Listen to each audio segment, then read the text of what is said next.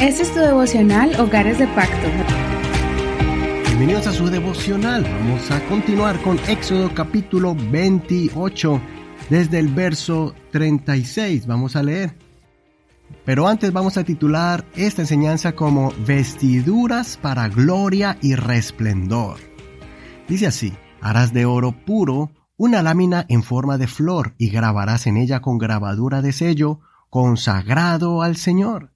La colocarás sobre un cordón azul y estará sobre el turbante, estará en la parte delantera del turbante estará sobre la frente de Aarón, y Aarón cargará con la culpa relacionada con las cosas sagradas que los hijos de Israel hayan consagrado, todos sus obsequios sagrados.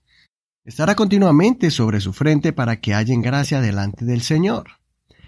Tejerás a cuadros un vestido de lino y harás un turbante de lino. Harás también un cinturón obra de bordador. También harás vestidos y cinturones para los hijos de Aarón y les harás turbantes para gloria y esplendor. Con ellos vestirás a tu hermano Aarón y con él a sus hijos. Los ungirás, los investirás y los consagrarás para que me sirvan como sacerdotes. También les harás pantalones de lino para cubrir su desnudez desde la cintura hasta los muslos. Aarón y sus hijos estarán vestidos con ellos cuando entren en el tabernáculo de reunión o cuando se acerquen al altar para servir en el santuario, no sea que carguen con la culpa y mueran. Este es un estatuto perpetuo para él y para sus descendientes después de él. Hasta aquí la lectura de hoy. No olvides leer todo el capítulo completo para que no te pierdas los detalles de este capítulo acerca de las vestiduras sacerdotales, porque este capítulo es especial. Se enfoca en las vestiduras sacerdotales con todos los accesorios que debían estar sobre el sacerdote al presentarse ante el Señor.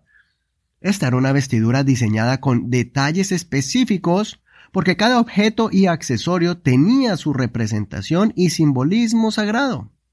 En este capítulo vemos todos los elementos de las vestiduras sacerdotales.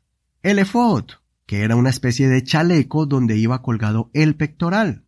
El pectoral era un soporte de oro donde estaban incrustadas doce piedras preciosas simbolizando cada tribu de Israel la túnica del efod, que era un manto de color azul, el turbante que cubre la cabeza y se le ponía una diadema con el título consagrado al Señor, también un cinturón y otro manto de cuadros de lino fino.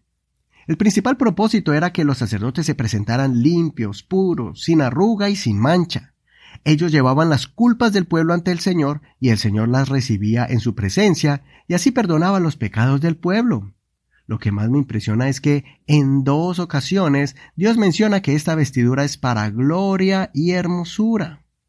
Ser sacerdote no era fácil. Si el sacerdote entraba puro, las campanillas del borde sonaban. Si era impuro, no sonaban las campanillas en señal de que Dios le había quitado la vida y era jalado por una cuerda hasta afuera del lugar santo. Aunque era muy delicado este trabajo, también era un honor servir a Dios como sacerdote. No olvides que Dios nos ha seleccionado como sus sacerdotes y por eso debemos representar a Jesucristo con honor. No solamente en nuestra forma de vestir físicamente hablando, sino en la vestidura espiritual que Dios nos ha dado. Vestidura de pureza, justicia, redención, compasión y gracia.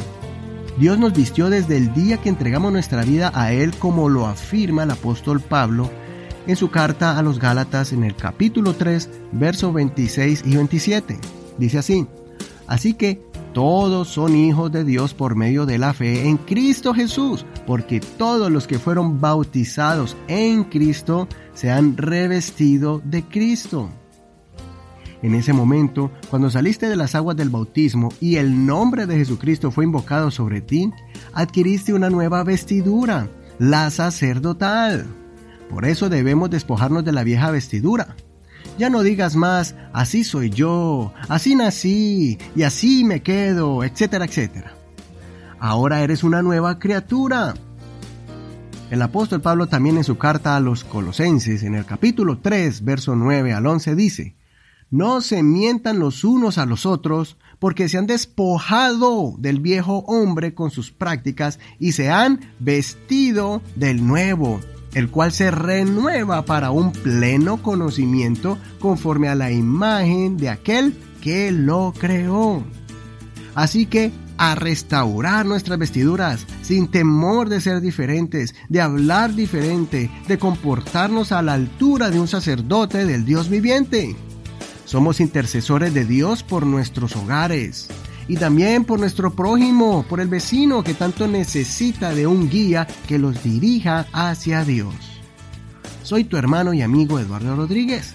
Que el Señor te purifique y te vista de gloria y majestad y que tu hogar sea un hogar de sacerdotes. Gracias por compartir este devocional, gracias por tus oraciones. Recuerda que estamos en Facebook como Hogares de Pacto Devocional. También estamos en cualquier plataforma de audio como Google Podcast o Apple Podcast para que escuches esta enseñanza y las anteriores. Un abrazo y nos vemos mañana.